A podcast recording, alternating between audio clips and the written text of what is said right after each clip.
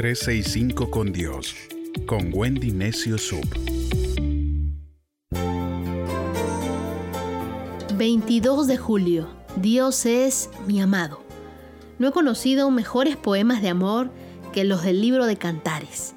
Son cartas de amor de Dios para nosotros, la novia, su amada. No hay nadie que me haya amado más que Dios. Nadie nunca entregó su vida por mí. Me seduce, me cautiva, me despierta con rayos de luz, me alegra con el perfume de las rosas la Biblia dice en Cantares 5.8, así que si encuentran a mi amado, díganle que me muero de amor. Es posible estar enamorada de Dios y querer estar junto a Él todo el tiempo, más que en cualquier otro lugar del universo. Eso sucede cuando tu mente y tu corazón se concentran solo en Él, en tu amado. Conozco mujeres que hasta pierden los deseos de vivir por las heridas en su corazón en el área sentimental. Mi Dios es un experto doctor de amor. A Él podemos acudir. Dios dice, les devolveré a ustedes la salud y sanaré sus heridas. Ahora los llaman los desechados. Y Jerusalén, sitio que nadie quiere. Eso dice la Biblia en Jeremías 30, 17. Muchos juegan a enamorarse y lo hacen de la persona incorrecta. Por eso la Biblia es clara al decir tres veces, no despierten a mi amada hasta que ella quiera. Lo dice en Cantares 2.7, en Cantares 3.5 y en Cantares 8.4. Tú puedes ir a Dios para ser sanado, pero debemos tratar de no estropear las cosas antes de tiempo. Dios hará que el amor llegue a tu vida en el momento exacto. Mientras tanto, por este tiempo, Él es tu compañía. No busques tanto amar a alguien si primero no has conocido a la fuente del amor, es decir, a Dios, porque no vas a poder dar de algo que no has recibido. Dios es amor. Lo hemos escuchado tantas veces. Debemos entender que no es que Dios tiene amor, sino que su esencia misma es amarnos, por eso nos creó. La Biblia dice en el Salmo 139.1, que tu amado conoce todo acerca de ti y te conoce perfectamente. Salmo 139, verso 2 dice, tu amado sabe cuando te sientas y cuando te levantas. Salmo 139, verso 3 dice, tu amado conoce todos tus caminos. Mateo 10, 29 al 31 dice, tu amado tiene contados todos los cabellos de tu cabeza. Salmo 139, 4 dice, tu amado sabe lo que vas a decir antes de que lo digas. Salmo 139, verso 16 dice, tu amado ha registrado en su diario cada uno de tus días.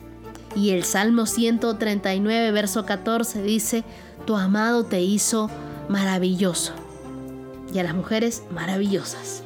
¿Cómo no estar enamorado de aquel que lo dio todo por mí? El día de hoy tu amado te dice, hermosa, hermoso, levántate, háblame, ven y conversa conmigo. Dios quiere que estés cerca de Él. Muchas veces con los quehaceres olvidamos acercarnos a nuestro amado que nos dice, ven. Y si nos tiene que llamar, es porque no estamos donde deberíamos estar. Antes de preguntarle a cualquier otro ser humano, encontrémonos con Dios.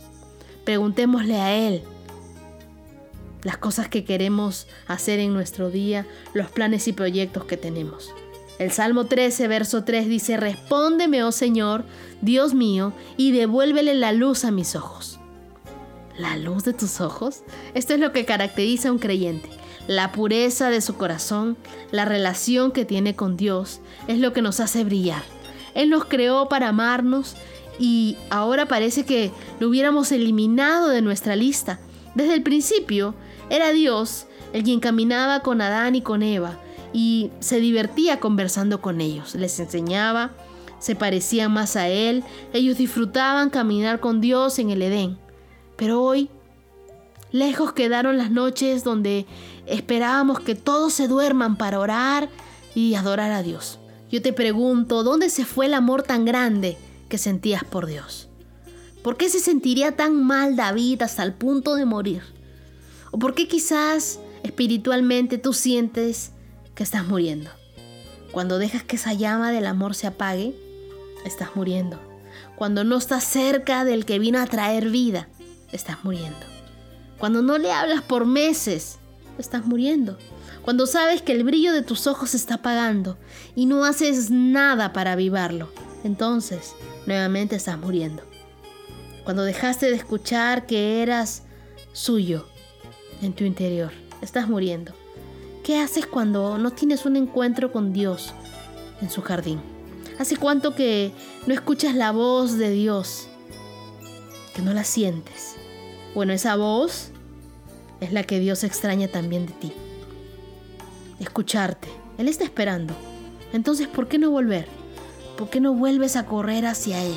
Y le dices, atráeme a ti, Dios, no me dejes ir, abrázame tan fuerte como el abrazo que le dio el Padre al Hijo pródigo.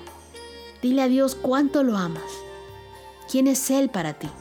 Y vuelve a acercarte a Dios, vuelve a conversarle, vuelve a sus brazos, vuelve al único que dio su vida por ti, Jesús. Vuelve a enamorarte de la Biblia, vuelve a orar, vuelve a escucharlo, vuelve a obedecer. Muchos de nosotros sabemos que estamos alejados, pero no estamos haciendo nada por acercarnos. La Biblia, en Santiago capítulo 4, verso 8 dice, acércate a Dios y Él se acercará a ti. Quien tiene que tomar la iniciativa para acercarnos somos nosotros, porque nosotros nos hemos alejado de Dios. Dios es amor, es nuestro amado. Y la Biblia dice que nada nos puede separar de su amor. Cierra tus ojos por un momento y sintamos ese amor de Dios. Dios, revélate a cada una de las personas que escuchan mi voz como ese Dios de amor. Muéstrales cuánto los amas, con un amor entrañable, con un amor incondicional. Un amor que todo lo sufre, todo lo cree, todo lo espera, todo lo soporta. Un amor que nunca deja de ser. Que ellos hoy sientan ese amor que tú tienes por ellos. Y que se maravillen al encontrarse con tu amor. Que tu amor, oh Dios, los embargue, los llene por completo. Gracias Dios por tu amor.